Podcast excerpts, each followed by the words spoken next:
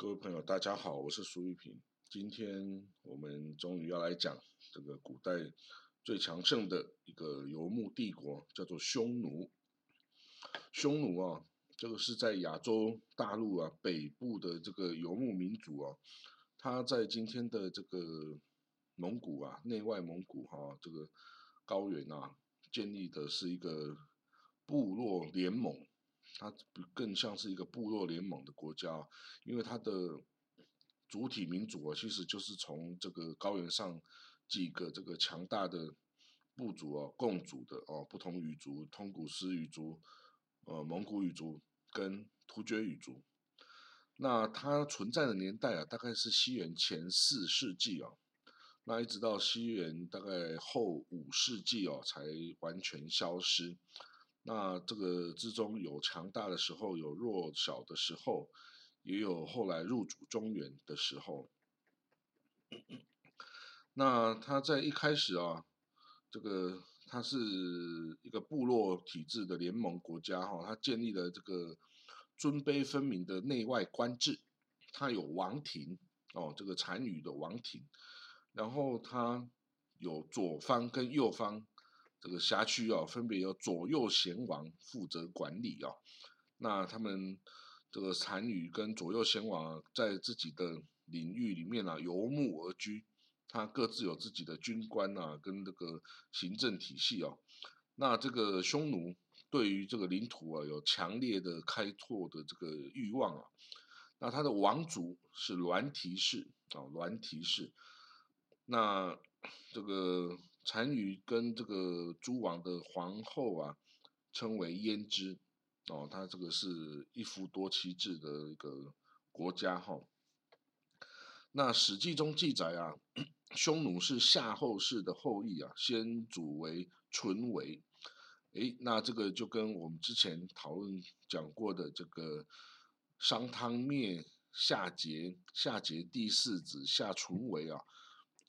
带领着这个夏朝移民北上啊，成为这个勋玉哦的祖先，勋玉、贤允哦等等哦，到后来的这个匈奴这一脉相承哦。那最早史书上记载匈奴啊，是在这个《史记》里面，《史记》呃西元前三百一十八年哦，这个有韩、赵、魏、燕、齐五国啊合纵。这个反秦啊，攻秦，那他们的联盟军队里面有匈奴的军队啊，所以是他们的联盟部队之一啊。那这个匈奴的名称呢，最早见于这个古代史书的的的开始啊。那到了这个战国时代的末期啊，这个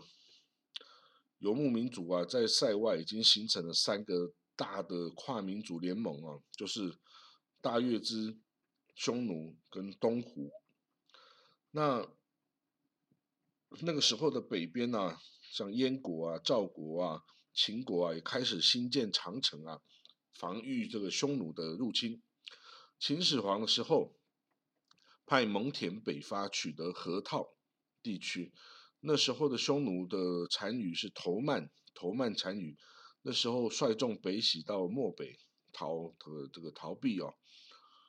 那在蒙恬死后啊，这个秦朝随即毁灭了。那匈奴重新占领了河套地区。那也就是在这个头曼单于的时候啊，匈奴开始形成了大型的帝国的体制啊。到他的儿子莫顿单于的时候啊，他带领着匈奴啊，击败了大肉大月支跟东胡啊，统一了这个整个北。中国北部和这个向中亚的草原发展呢，成为历史上这个第一个这么强盛的这个北方的游牧帝国啊。那汉朝初期呢，这个汉朝啊一直受到这个匈奴的攻击哈，一直到了汉武帝的时期啊，汉朝才改变了政策啊，与这个匈奴开始进行这个战争哦。要试图要削弱或消灭这个匈奴。到了汉宣帝的时候啊，这个汉朝与南部的匈奴部族合作，攻击北部的匈奴部族。那甚至汉朝跟南部的匈奴啊建立了和亲关系，也就是所谓的王昭君出塞啊，这个就是那时候的事。到了东汉的时候啊，持续啊汉朝持续采取分化措施措施啊，匈奴就正式的分裂成南匈奴、北匈奴啊，南匈奴归附了汉朝。就进入了这个汉朝的体制，变成汉汉人了。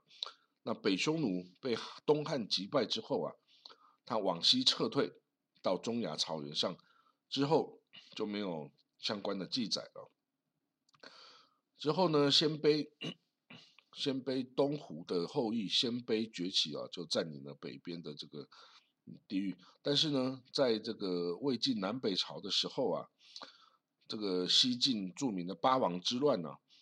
这个南匈奴单于啊刘渊就建立王朝，哦，在陆陆续续之后啊，这个匈奴啊建立了好多个这个王朝，哦，甚至还是用汉啊等等这个曾经与他交战很久的这个汉朝的这个国号。好了，那到了。呃，我们在研究啊，有这个民族学家有研究啊，他们发现用 DNA 啊来测试的时候啊，他对于这个西元两千三百年前的这个古匈奴这个贵族的尸体啊进行染色体的研究，发现了匈奴贵族的染色体跟现在的土库曼叶尼塞人、吉尔吉斯人呢就比较有亲缘关系啊，反而跟现在的蒙古人、土耳其人这些啊，声称他们是蒙古后裔的这个民族之间啊，比较没有血缘关系。然后呢，近代啊，也有这个历史学家认为啊，其实匈奴人跟后来这个扰乱这个欧洲的匈人呢，其实他们就是喜欢以马的以马背上的征战的游牧民族。它是民族的集团呐，而不是这个同一个这个单一种族的的的一个部族哈。那所以这个是目前考据所有的方式的的的研究了。那我们都知道这个匈奴哦，它是一个很伟大的国家，它曾经在整个中国的北方跟中亚都发挥了它的实力哦。它后续。也是有鲜卑啊等等哈，其这个突厥、蒙古等其他部族呃记起，也是采取他这样的形式来扩张哦，所以他是一个蛮重要的一个游牧民族的先祖。好，那现在故事就讲到这里，谢谢各位。